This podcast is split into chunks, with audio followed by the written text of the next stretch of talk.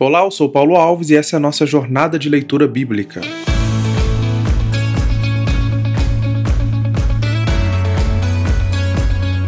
Nós estamos na carta de Tiago, vendo aqui os elementos que compõem a vida integral do servo de Cristo. Então, como eu disse antes de comentar capítulo a capítulo, estamos aqui explorando um pouco mais a mente do autor, aquilo que ele tem a nos dizer, e ele já ah, nos disse, nós já aprendemos ali no capítulo 1 que o servo pratica a palavra de Deus. Nós precisamos colocar em prática a palavra de Deus. Tiago vai falar lá no capítulo 2, no versículo 26, que como o corpo sem espírito é morto, assim também a fé sem obras é morta. Ou seja, não dá ah, para desassociar o conhecimento bíblico da sua prática. Por isso nós precisamos do Senhor. Mas, continuando aqui, nós também temos um segundo elemento, que o servo ele resiste às provações com paciência.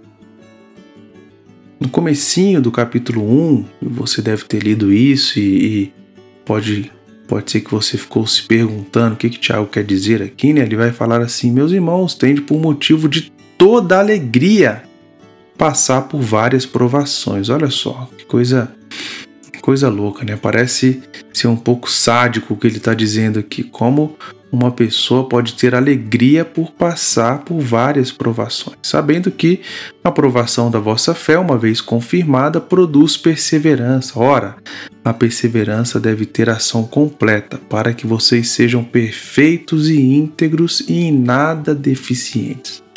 Tiago não está falando aqui, eu queria chamar a sua atenção para isso, por ah, ah, provações naturais da vida, como uma doença, como uma consequência de uma escolha ruim ou até mesmo ah, um desastre que possa acontecer na sua vida. Tiago, ah, ele está colocando para nós aqui, tem um detalhe muito importante ao longo desses versículos, que é ah, aquela, aquele tipo de provação que nós passamos por conta da nossa fé. E aqui entra mais uma vez a importância da prática da palavra de Deus.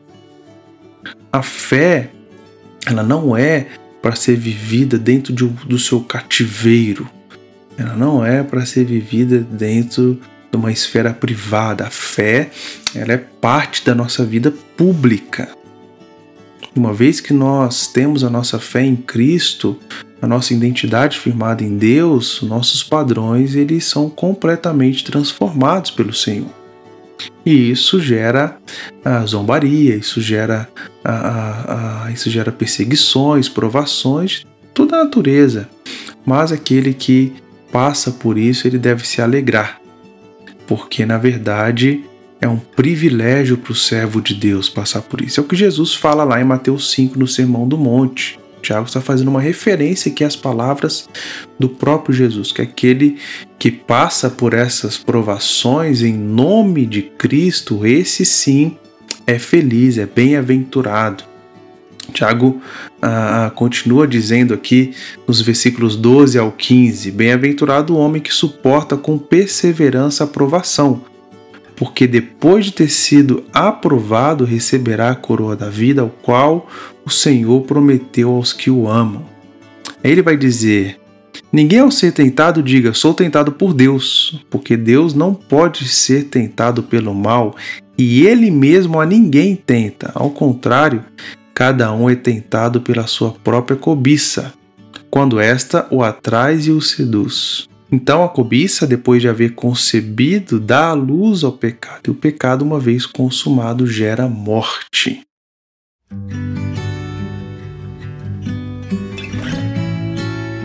Então Tiago vai a, a, a falar sobre isso, falar sobre a necessidade de, de do servo de Deus resistir às provações com paciência, porque é de fato isso que o Senhor espera de nós na prática.